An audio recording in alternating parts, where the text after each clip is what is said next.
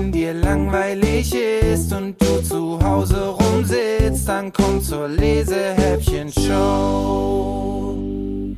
Hallo und herzlich willkommen zu einer neuen Episode der Lesehäppchen Show. Wie schön, dass ihr bei dieser ganz besonderen Folge mit dabei seid. Heute mache ich nämlich das 20. Lesehäppchen für euch. Und tatsächlich habe ich selber gar nicht wirklich damit gerechnet, dass ich dieses Projekt, das ich während des Corona-Lockdowns für unseren kleinen Kulturverein hier in Diedenbergen, das ist zwischen Frankfurt und Wiesbaden, begonnen habe, so lange und mit so viel Leidenschaft weiterführen würde. Inzwischen gibt's die Lesehäppchen-Show also seit fünf Monaten und es macht mir wahnsinnig viel Spaß, jede Woche für euch ein neues Buch zu lesen. Und ganz besonders schön sind die Wochen, an denen mich die Autoren in der Show besuchen kommen. Die Rückmeldungen von den ganzen Autoren und Autorinnen, den Illustratoren und den Verlagen, bei denen die Bücher erscheinen, sind wirklich großartig und dass so viele Autoren mit so viel Begeisterung mitmachen und ihre signierten Exemplare ihrer Bücher stiften und dabei auch von den Verlagen unterstützt werden, das macht mir wirklich unheimlich viel Freude und von den kleinen Hörerinnen und Hörern der Lesehäppchen-Show weiß ich natürlich, dass ihr euch immer über die Verlosungen der Bücher freut. Cool finde ich es übrigens auch, wenn meine kleinen Co-Moderatoren mir hier in der Lesehäppchen-Show zur Seite stehen. Mit dabei war ja schon der Bennett, Aaron, Joshua und die Paula. Inzwischen wird der Podcast jeden Monat von rund 1000 Hörern angehört und wir haben mehr als 750 Abonnenten der Lesehäppchen-Show. Besonders cool ist es natürlich, dass man so einen Podcast nicht nur in Deutschland hören kann, sondern dass wir inzwischen in 20 Ländern dieser Welt gehört werden. Vor allem natürlich in Deutschland und in Österreich, aber auch in Australien, Mexiko, Schweden, Russland und der Schweiz. Ach, alle Länder aufzuzählen, das wird jetzt einfach viel zu lange dauern. Daher ist jetzt der richtige Moment, mich mal bei euch dafür zu bedanken, dass ihr die Lesehäppchen anhört und sie hoffentlich auch bei euren Freunden und Bekannten weiterempfehlt. Wenn die Anzahl der Hörer immer weiter wächst, macht es natürlich auch immer mehr Spaß, den Podcast weiterzuführen. Und wer weiß, vielleicht gewinnt ja die Lesehäppchen-Show den deutschen Lesepreis im Herbst oder den hessischen Leseförderpreis. Für beides habe ich mich nämlich beworben und für den deutschen Lesepreis sind wir ja bereits nominiert. Also heißt es, weiter feste die Daumen drücken. Und auch wenn ich heute leider keinen Gast in der Lesehäppchen-Show habe, habe ich natürlich auf jeden Fall wieder ein Buch für euch. Das liegt schon ziemlich lange auf meinem Schreibtisch. Das hat mir nämlich der Gerstenberg Verlag geschickt, weil dieses Buch wirklich ganz außergewöhnlich und für den deutschen Jugendliteraturpreis nominiert ist. Aber dieses Buch ist eben nicht einfach nur lustig oder spannend wie die meisten anderen Bücher, die ich euch bislang vorgestellt habe, sondern es hat ein sehr, sehr ernstes Thema. Und deswegen habe ich mich bislang ein bisschen davor gescheut, euch dieses Buch vorzustellen. Jetzt ist es aber doch soweit, weil ich finde, das Thema ist wichtig. In dem Buch geht es nämlich um Mobbing und vielleicht habt ihr das in der Schule oder sogar früher schon mal im Kindergarten selber schon mal erlebt, dass eine Gruppe von Kindern ganz, ganz gemein zu einem einzelnen Kind ist und vielleicht wart ihr sogar selber schon von sowas betroffen. Ich übrigens in meiner Schulzeit sehr wohl. Ich erinnere mich an ganz schön fiese Sachen, die mir auf dem Schulhof mitunter hinterhergerufen wurden und das kann einen ganz schön schlimm verletzen. Dem Jungen aus dem Buch, das ich euch heute vorstellen möchte, geht's aber noch deutlich schlechter, als es bei mir in der Schulzeit war. Das ist nämlich der elfjährige Vincent und der wird vor allem von einem Jungen aus seiner Klasse ganz, ganz übel gemobbt und sogar geschlagen und verletzt. Das Buch heißt Ich bin Vincent und ich habe keine Angst. Es ist, wie gesagt, im Gerstenberg Verlag erschienen und die Autorin heißt Enne Köhns. Und die hat es in ihrem Buch nicht nur geschafft, dieses wichtige Thema anzusprechen, sondern total spannend und, man glaubt es kaum, sogar lustig zu verpacken. Und ich möchte nicht zu viel verraten, aber ich sag's mal so, am Ende gibt es sogar ein Happy End. Denn in diesem Buch geht es eben nicht nur darum, dass Vincent von seinem Klassenkameraden gequält wird, sondern auch darum, wie er es schafft, aus dieser Situation herauszukommen. Vincent ist wohl tatsächlich ein Sonderling in seiner Klasse, also ein bisschen komisch. Er interessiert sich total für Survival und hat so ein Survival-Buch, in dem er immer liest und das er eigentlich fast schon auswendig kann mit all den guten Tipps, die da drin stehen. Und er hat eingebildete Tierfreunde. Vier Tiere, die ihn quasi in seinem Alltag und in den Lebenssituationen, in denen er so ist, begleiten und mit denen er sich auch unterhalten kann. Und jetzt lese ich euch einfach mal den Klappentext vor. Vincent ist elf Jahre alt und er weiß alles über das Überleben in der Wildnis. Sein Lieblingsbuch ist das große Survival-Handbuch. Er kennt es fast auswendig. Ums Überleben geht es für ihn auch täglich in der Schule, denn er wird von den anderen gemobbt. Und nun steht die Klassenfahrt in das Waldcamp bevor. Dort kriegen wir dich, hat Dylan gesagt. Sein Survival-Kit hat Vincent für alle Fälle gepackt. Immerhin ist die neue Mitschülerin Jacqueline, genannt die Jacke, dabei. Sie ist ziemlich cool und sie scheint Vincent zu mögen. Wir gehen also mit Vincent und seinen Klassenkameraden auf Klassenfahrt und es wird leider eine sehr, sehr aufregende Zeit für Vincent. Jetzt aber genug gequatscht, jetzt schlage ich das Buch endlich für euch auf. Die Seiten sind übrigens ganz schwarz gestaltet, so schwarz wie die Nacht, in der Vincent das gerade erzählt, was ich euch gleich vorlese. Und auf diesen schwarzen Seiten sind die weißen Buchstaben zu sehen und zwei weiße Augen, die aus der Dunkelheit hervorstarren. Es ist dunkel, so dunkel, dass ich mich selbst nicht mal sehen kann. Ich bin irgendwo mitten im Wald. Ich sitze auf dem Boden und unter mir spüre ich kalte Steinchen. Der Wind ist voller Geräusche. Ganz in der Nähe höre ich Wasser strömen, Geraschel, knackende Zweige, den Wind, der von ganz weit her über die Baumkronen herangerollt kommt, näher und immer näher, lauter und lauter, und dann stürmt er über mich hinweg wie eine Welle, die sich in der Brandung überschlägt. Kurz darauf ein Schrei, vielleicht von einem Vogel oder einem Fuchs. Mit gespitzten Ohren lausche ich allen Geräuschen. Ich warte angespannt, jederzeit bereit, wieder aufzuspringen und weiterzurennen, obwohl ich keine Ahnung habe, wohin. Ich schnappe nach Luft, als wäre ich zu lang unter Wasser geblieben, und ich glaube, irgendwo tut mir was weh. Ich spähe zu allen Seiten, dabei weiß ich ja, dass es sinnlos ist. Wenn hier Menschen in der Nähe sind, sehen sie hoffentlich genauso wenig wie ich. Aus der Ferne höre ich den Wind wieder tief Luft holen, und eine Weile später bläst er über mich hinweg. Auf meiner Flucht hierher bin ich über Äste gestolpert und in Kuhlen gefallen. Meine Sachen sind durchnässt von dem Laub und den Farnblättern, die gegen mich schlugen. Meine Hände sind völlig zerschrammt. Ich bin allein und wenn ich ehrlich bin, ich habe Angst. Also rede ich mit mir selbst. Ich flüstere im Dunkeln. Ich bin Vincent. Ich bin elf Jahre alt. Ich habe einen Vater und eine Mutter. Ich wohne in Rotterdam. Ich bin Vincent. Elf Jahre. Ich gehe in die fünfte Klasse. Ich rede weiter mit mir selbst, weil es hilft. Es ist gut, eine Stimme zu hören, und wenn es nur die eigene ist. Ein Moment lang fühle ich mich weniger allein. Suchen Sie mich? Sind Sie in der Nähe? Wieder fange ich an, vor mich hinzuflüstern.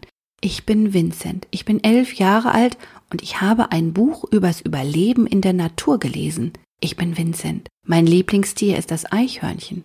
Ich bin elf Jahre alt. In meinem Zimmer hängt ein Spider-Man-Poster. Ich bin Vincent und ich habe keine Angst. Ich habe keine Angst. Ich habe keine Angst. Ich lege mich auf den Rücken und schaue nach oben. Ich sperre die Augen so weit auf, wie es nur geht, aber es bleibt dunkel. Ich warte. Die Steinchen bohren sich in meinen Rücken. Noch nie hatte ich so ein holpriges, kaltes Lager. Mein Bett zu Hause ist super weich. Ich schlafe unter einer Spider-Man-Bettdecke zu Hause. Kurz denke ich an meinen Vater und an meine Mutter und unser Haus an der Avenue Concordia.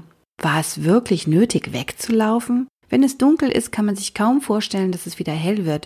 Genau wie man sich oft nicht vorstellen kann, wieder gesund zu werden, wenn man mit Grippe auf dem Sofa liegt. Ich bin Vincent. Ich bin elf Jahre alt und ich bin gut im Überleben, flüstere ich. Ich wiederhole es über hundertmal. Schließlich wird es hell. Es ist, als würde jemand ganz langsam die Vorhänge aufziehen. Die Umrisse der Bäume tauchen auf, die Blätter sind schwarz, dahinter der sich immer heller färbende Himmel, und dann heben die Vögel zu einem Pfeifkonzert an, so schrill, wie ich es noch nie gehört habe. Überall zwischen den Sträuchern raschelt und rauscht es. Grillen, Schmetterlinge, Hirsche, Schweine, alles, was in Kuhlen, Höhlen oder unter der Erde kreucht und fleucht, wacht auf.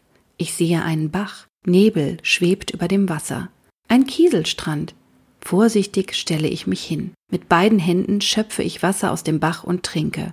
Wie spät es wohl sein mag? Sechs Uhr? Der Wald riecht nach faulen Blättern und feuchten Steinen. Überall ist es grün. Wo soll ich hin?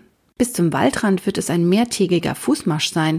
Jedenfalls, wenn ich in die richtige Richtung und immer geradeaus gehe. Ja, wenn. Wenn ich unterwegs nicht vor Hunger und Durst umkomme. Wenn ich mir nicht etwas verstauche oder mich verletze oder nicht mehr weitergehen kann wenn ich nicht aus Versehen giftige Beeren esse und an meinem eigenen Erbrochenen ersticke, wenn sie mich nicht erwischen. Und jetzt beginnt ein Countdown. Es gibt nämlich in diesem Buch keine Kapitel im eigentlichen Sinne, sondern Vincent zählt rückwärts die Tage bis zu seiner Klassenfahrt, weil vor dieser Klassenfahrt hat der Vincent ganz schön Angst, weil sein einer Klassenkamerad immer so gemein zu ihm ist. Also eine Woche vorher noch sieben Tage bis zur Klassenfahrt. Das Problem ist in der Regel nicht, dass es kein Wasser gibt, sondern wie man es transportiert. Und jetzt kommt ein kleiner Abschnitt, der in dem Survival-Buch, also in dem Überlebenshandbuch von Vincent steht. Hast du kein Wasser zur Hand, dann wirst du von Regenwasser, Tau oder Kondenswasser leben müssen. Grabe ein kleines Loch und breite eine aufgeschnittene Plastiktüte darin aus. Das Wasser, das auf dem Plastik landet, fließt zur Mitte, wo das Loch am tiefsten ist. Man kann auch Wasser von Bäumen abzapfen. Knote dazu einen Plastikbeutel um einen stark belaubten Baum. Durch die Verdunstung der Blätter sammelt sich im Beutel nach einer Weile ein wenig Wasser. Vorbereitungen. Es ist ein ganz normaler Tag. Sogar Frau Teich langweilt sich furchtbar, glaube ich. Noch sieben Tage bis zur Klassenfahrt und wir sind mit den Vorbereitungen zugange. Wir singen Lieder über die Hügel und Täler und über die Nachtigall und den schwarzen Mann, der einen holen wird. Wir denken darüber nach, wie wir uns bei der Schnitzeljagd verkleiden. Mit wir meine ich meine Klasse. Ich tue nur so. Ich schaffe es, während der großen Pause drinnen bleiben zu dürfen. Ich sage, ich hätte mir den großen Zeh gebrochen. Ich hinke zu Frau Teich und erzähle ihr, was gestern Nachmittag passiert ist. Mein Kindermädchen hat einen Topf auf meinen Zeh fallen lassen und wir sind zur Notaufnahme gefahren. Das stimmt natürlich alles nicht. Heute Morgen, als meine Eltern noch schliefen, habe ich mir den Zeh verbunden und das sieht super echt aus, weil ich das nämlich sehr gut kann. Meine Mitschüler drängeln sich aus dem Klassenzimmer und ziehen sich Jacken an. Ihre Schreie und ihr Lachen werden leiser, als sie im Treppenhaus sind. Frau Teich mustert meinen Zeh. Ich kann an ihrem Gesicht sehen, dass sie es glaubt. Sie fragt, ob ich bitte den Pflanzen in der Pause Wasser geben könnte und geht ins Lehrerzimmer. Ich schaue aus dem Fenster und sehe die anderen spielen. Sie spielen Fangen auf den quadratischen Platten. Ich gieße die Pflanzen und starre durch die hohen Fenster nach draußen. Ich kann weit schauen. Über den Häusern sehe ich die Wolken vorüberziehen. Der weiße Himmel färbt sich allmählich grau. Bald wird es Regen geben. Immer wenn ich in der Schule bin, habe ich das Gefühl, überall wäre es schöner als hier. Ich wäre lieber an jedem beliebigen anderen Ort auf der Welt, statt ausgerechnet hier. Und dann fange ich an zu träumen. Ich weiß nicht, ob du das auch kennst, aber ich kann mit offenen Augen träumen. In meinem Traum laufe ich barfuß durch nasses Gras. Der Wind spielt mit meinen Haaren und die Sonne scheint mir aufs Gesicht. Ich sehe ein Eichhörnchen, das von Baum zu Baum hüpft, ein Fohlen springt auf starksigen Beinen herum, ein dicker Wurm streckt den Kopf aus einem Erdloch und auf einem schmalen Grashalm blinkt ein kleiner Käfer. In meinem Traum kann ich mit Tieren sprechen und ich verstehe alles, was sie sagen. Der kleine Käfer klagt über die Steine, die im Weg liegen. Ach, das sind doch nur Kiesel, sage ich lachend. Aber für mich sind das Berge, ja. Und das Fohlen fragt, wie nennt man einen Käfer ohne Beine? Ich zucke die Schultern, der Wurm auch, jedenfalls würde man das sehen, wenn man ihn ganz aus der Nähe betrachten würde. Keine Ahnung, sage ich. Es ist Schnurzpiep egal, wie du ihn nennst, er kommt ja doch nicht, wenn du ihn rufst, wiehert das Fohlen triumphierend. Das Eichhörnchen lacht laut. Super lustig, sage ich zu dem Fohlen, obwohl ich den Witz ziemlich schwach finde.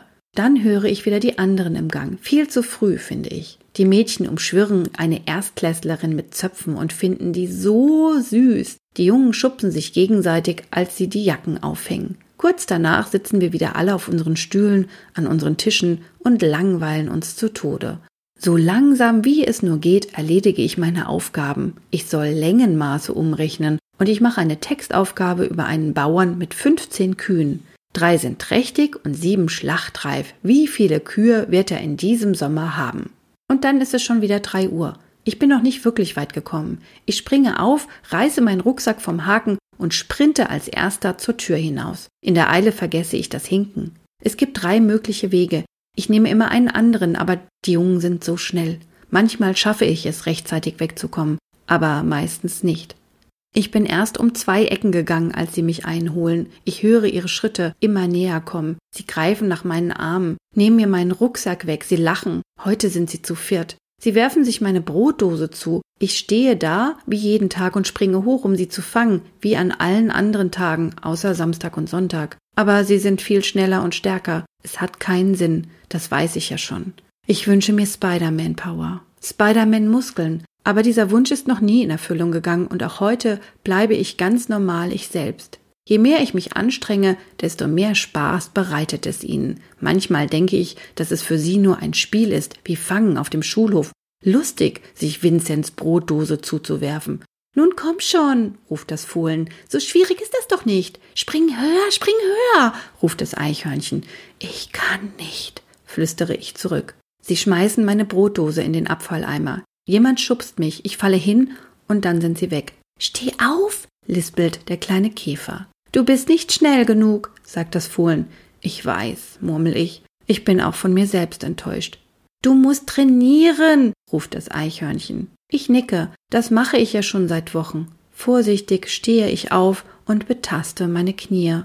Ein paar gemeine Schürfwunden. Eilig klopfe ich mir den Schmutz von der Kleidung, dann kremple ich meine Ärmel hoch und stecke die Hand in den Abfalleimer. Mit den Fingerspitzen taste ich zwischen den leeren Plastiktüten, Pommesresten mit Mayo und abgenagten Äpfeln herum, bis ich meine Brotdose finde.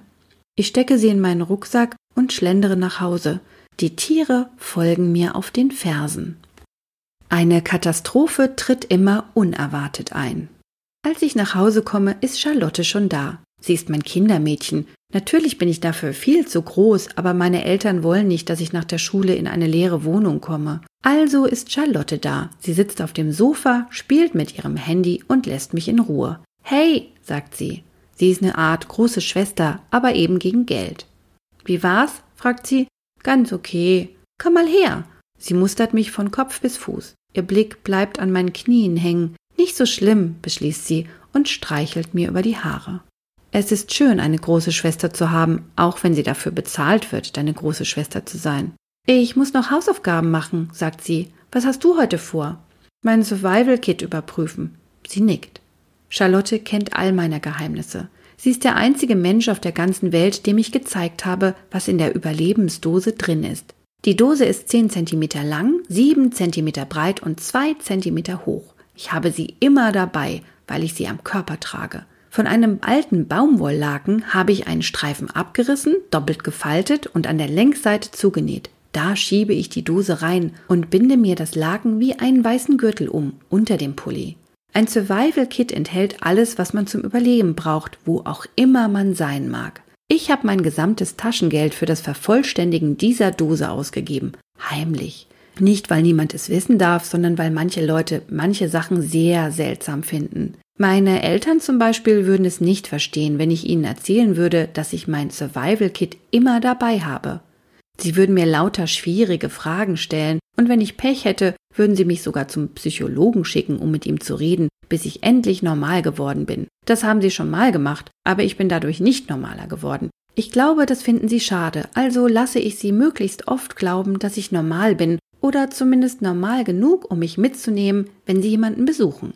Ich gehe nach oben. In meinem Zimmer ist sonst niemand, also kann ich dort ich selbst sein. Mein Kopf ist voller Geschichten, und der Held bin immer ich. Ich kann fliegen, mit Tieren reden und lilafarbene Superstrahlen aus meinen Fingern schießen lassen, die alles vernichten. Ich bin dann sehr stark. Mein Lieblingsbuch liegt auch in meinem Zimmer, das Survival-Handbuch.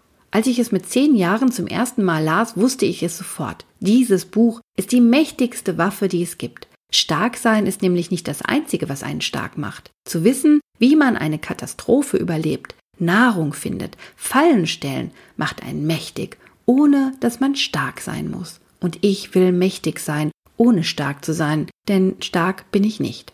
Das Eichhörnchen sagt, ich müsse trainieren. In Wahrheit tue ich das schon seit Monaten. Jeden Tag mache ich neben meinem Bett 30 Liegestütze, morgens 15, abends vor dem Schlafengehen auch. Und ich übe, mich zu wehren. Mit der Taschenlampe in der Hand stehe ich in meinem Zimmer und brülle, was du sagst, bist du selbst. Und dann schlage ich meinem unsichtbaren Gegner mit meiner Taschenlampe zu Mus und ich rufe, da, nimm schon, friss, ratabum, peng, pang, wie sie es in Comics tun. Gut so, Vincent, sagt das Fohlen grinsend.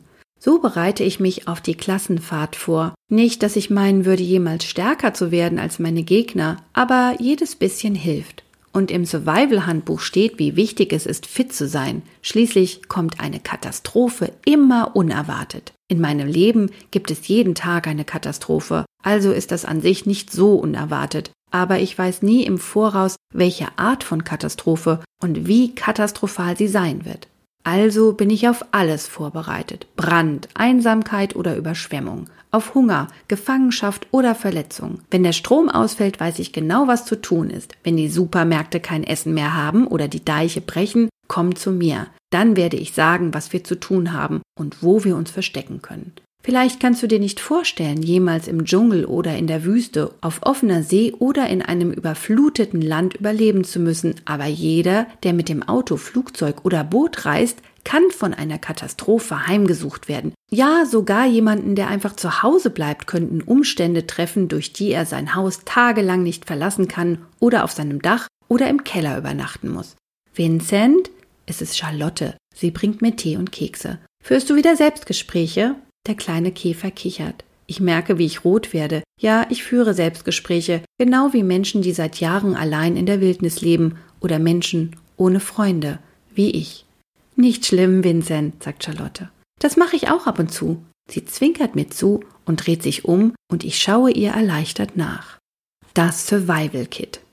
Ich knote den Gürtel auf, schiebe die Dose heraus und setze mich damit auf den Teppich. Ganz vorsichtig packe ich den Inhalt aus. Das Schweizer Taschenmesser, von außen ist es feuerrot. Ich klappe es auf und bewundere die silberne Schneide, glänzend und scharf. Würde ich mit dem Daumen ganz leicht über die dünne Klinge fahren, entstünde sofort ein Schnitt, das weiß ich aus Erfahrung. Stolz schaue ich mir meine Streichhölzer an. Ich habe sie entzwei gebrochen und wasserabweisend gemacht, indem ich die Köpfe in Kerzenwachs getaucht habe. Außerdem habe ich den Streifen Schmirgelpapier an der Seite der Streichholzschachtel abgerissen und zusammen mit den halben Streichhölzern in Plastikfolie gerollt, weil sie dann weniger Platz einnehmen.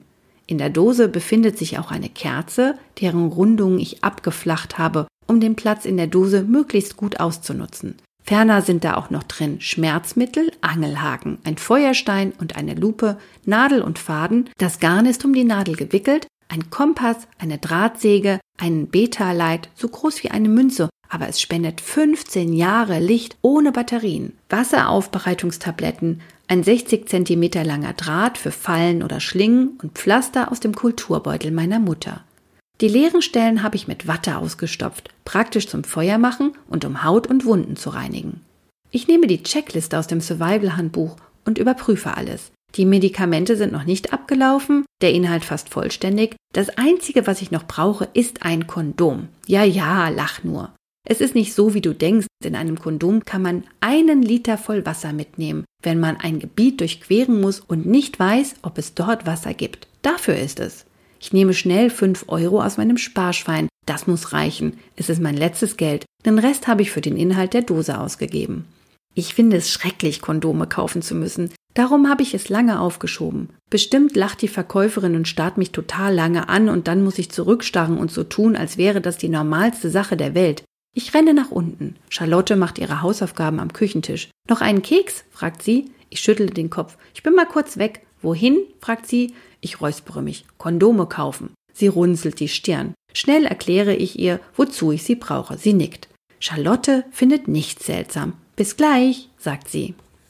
Ich schlüpfe in meine Jacke und renne auf die Straße zur Drogerie um die Ecke. Ich suche die Kondome in den Regalen, aber da liegen sie nicht. Dort neben der Kasse, da sind sie. Ich werde also danach fragen müssen. Lieber hätte ich mir ein Päckchen genommen und, ohne was zu sagen, auf die Ladentheke gelegt. Was jetzt? Ich kann auch einfach wieder nach Hause gehen. Nein, ich brauche sie unbedingt, also stelle ich mich an. Gerade als ich an der Reihe bin, sehe ich Dylans Mutter mit ihren hochgeföhnten Haaren hinter mir stehen. Mit rosaroten Lippen lächelt sie mich an. Ich finde sie gruselig. Ihr Geruch erinnert mich an etwas. Sie riecht nach Bier. Verkrampft grinse ich zurück. Warum muss sie ausgerechnet jetzt hier sein? Schnell nehme ich eine Rolle Pfefferminz aus dem Regal und bezahle. Jetzt habe ich nur noch vier Euro und zwanzig Cent. Ich warte um die Ecke, bis ich sie aus dem Laden kommen sehe. Sie trägt eine Riesenpackung Klopapier unter dem Arm. Klopapier, mit dem Dylan sich den Hintern abwischt. Uh, ich schüttel mich. Als sie außer Reichweite ist, gehe ich wieder rein. Es gibt keine Schlange mehr. Hinter der Kasse stehen zwei Verkäuferinnen in blauen Kitteln, eine dünne und eine dicke. Ich sage, ich hätte gerne eine Packung Kondome.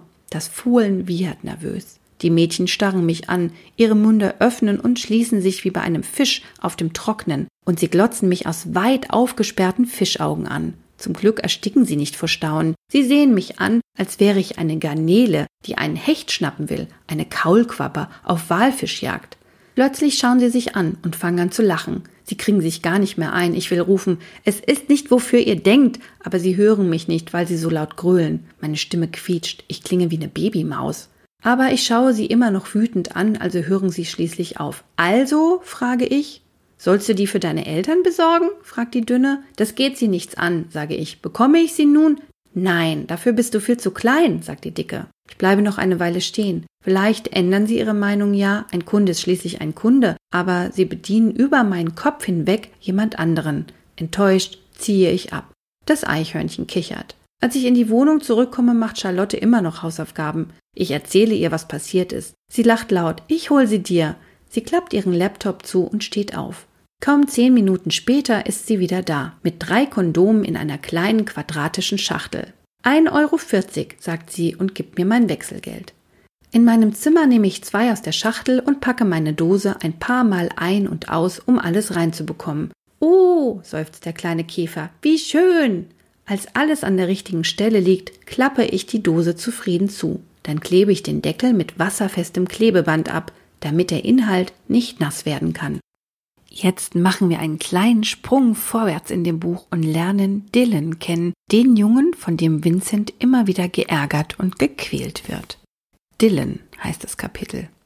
Erst dachte ich, wir könnten Freunde werden, Dylan und ich. Er war gerade erst hergezogen, ein paar Straßen weiter, und an seinem ersten Tag gingen wir zusammen zur Schule. Er war schüchtern. Ich sah, wie aufgeregt er war. Als wir in der Schule ankamen, zeigte ich ihm alles. Das mache ich gern. Ich mag es genau zu wissen, wo alles ist. Darum finde ich Kartenlesen auch so schön. Mir gefällt es, mir vorher die Legende anzusehen oder auf Google Maps die Umgebung zu studieren und meinen Eltern zu erzählen, wie weit der See vom Zeltplatz entfernt ist oder wo der Wald anfängt. Also zeigte ich Dylan, wo die saubersten Toiletten waren, der beste Kletterbaum und über welche Betonplatten man leicht stolperte, damit er das nicht mehr zu tun brauchte. Ich zeigte ihm, wo er sein Fahrrad abstellen konnte und wie man von einer bestimmten Stelle aus ins Lehrerzimmer spähen konnte, wenn man sich auf die Zehenspitzen stellte. Ab und zu warf er mir einen Seitenblick zu. Vielleicht dachte er schon damals, der ist aber komisch. Aber das ließ er sich nicht anmerken, noch nicht. Als die anderen Kinder ankamen und ich ihn vorstellen wollte, sah er sie nicht an. Er starrte auf seine Schuhe und ich dachte, das ist vielleicht wirklich jemand für mich, jemand, der auch schüchtern ist und rumschreien nicht mag. Ich hätte mich nicht mehr täuschen können. Wenn wir zur Schule gingen, sagte er nicht viel. Ich holte ihn immer ab, um den Weg gemeinsam zurückzulegen, aber eines Morgens war er nicht zu Hause. Dylan ist schon los, sagte seine Mutter im Bademantel an der Tür. Sie raffte den Kragen gegen die Kälte zusammen und lächelte entschuldigend. Hoffentlich findest du das nicht schlimm? Ich schüttelte den Kopf. Nein, natürlich fände ich das nicht schlimm, sagte ich. Ich sehe ihn ja dann in der Schule. Ich fand es total schlimm, aber das würde ich mir niemals anmerken lassen. Also ging ich allein zur Schule, mit einem kalten Gefühl im Bauch. Dylan war plötzlich mit Stefan befreundet, einem Jungen, der ein wenig plump war, aber bärenstark. Alle mochten ihn gern. Ich passte gut auf. Schließlich wusste ich, dass die kleinsten Veränderungen in der Klasse zu großen Katastrophen führen konnten. Stefan und Dylan machten alles gemeinsam. In jeder Pause, in jeder Sportstunde, immer wenn wir in einer Gruppe arbeiten sollten, waren sie zusammen. Eines Morgens saßen sie auf der Bank vor der Schule, die eigentlich für die Eltern bestimmt ist. Sie lachten und schrien. Sie hatten einen Stock. Stefan ließ ihn immer über Dylans Kopf kreisen. Er tat, als würde er ihn schlagen, aber kurz bevor der Stock seinen Kopf treffen würde, zog Stefan ihn zurück und traf Dylan nicht. Das machte ihnen Spaß. Ich hatte Dylan seit diesem Morgen, als er ohne mich losgegangen war, nicht mehr zu Hause abgeholt, weil es für mich bedeutete, ich gehe lieber nicht mit dir zusammen. So war es, glaube ich, auch gemeint, obwohl ich das nie sicher wissen werde, aber ich dachte, es wäre okay, wenn ich mich zu ihnen auf die Bank setzen würde. Dann erinnerte er sich vielleicht wieder daran, dass ich ihn am ersten Tag herumgeführt und allen vorgestellt hatte. Darf ich mal? fragte Dylan Stefan. Der reichte ihm den Stock. Dylan lachte, aber er sah mich noch immer nicht an. Ich saß auf der Ecke der Bank und lachte mit. Ich verstand nicht, warum er lachte, aber es schien mir besser mitzulachen. Dylan schwang den Stock ein wenig hin und her. Stell dich mal hin, forderte er mich auf. Vorsicht, Vincent, rief das Eichhörnchen. Aber ich, Blödmann, stellte mich sofort hin. Mir wurde sogar ein wenig froh zumute. Dylan sprach mit mir, er lachte laut, hob den Stock und schlug mich.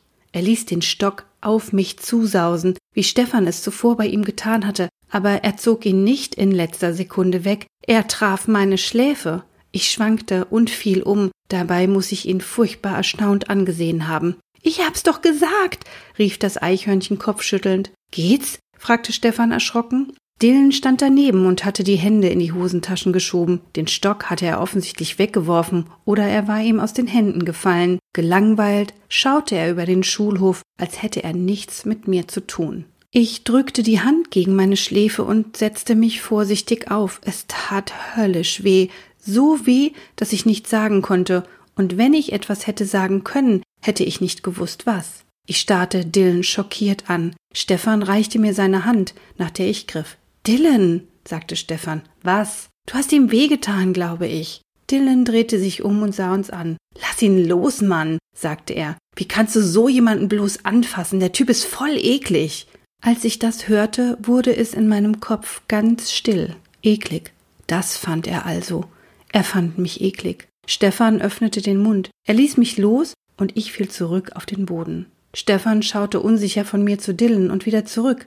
Dylan drehte sich um und ging weg. Stefan zögerte, ganz kurz nur. Dann folgte er ihm. Er schaute sich noch einmal um, als wollte er sich entschuldigen. Mir war klar, dass er es eigentlich nicht so meinte, im Gegensatz zu Dylan. Der hatte keine Sekunde gezögert. Von ihm konnte ich noch alles Mögliche erwarten. So viel stand fest. Seitdem ging ich jeden Tag mit Bauchweh zur Schule. So, ihr Lieben, jetzt schlage ich Ich bin Vincent und ich habe keine Angst wieder zu. Ihr merkt schon, das ist ein Buch, in dem ganz schön schlimme Dinge passieren und der arme Vincent steckt wirklich ganz schön in der Klemme.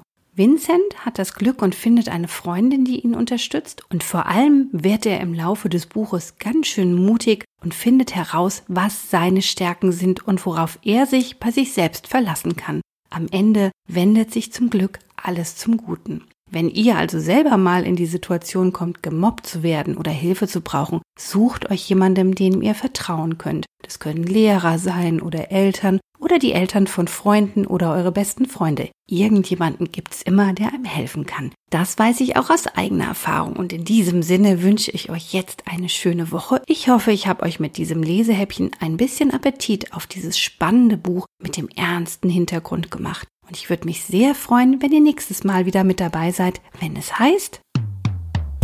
Wenn dir langweilig ist und du zu Hause rumsitzt, dann komm zur Lesehäppchen Show.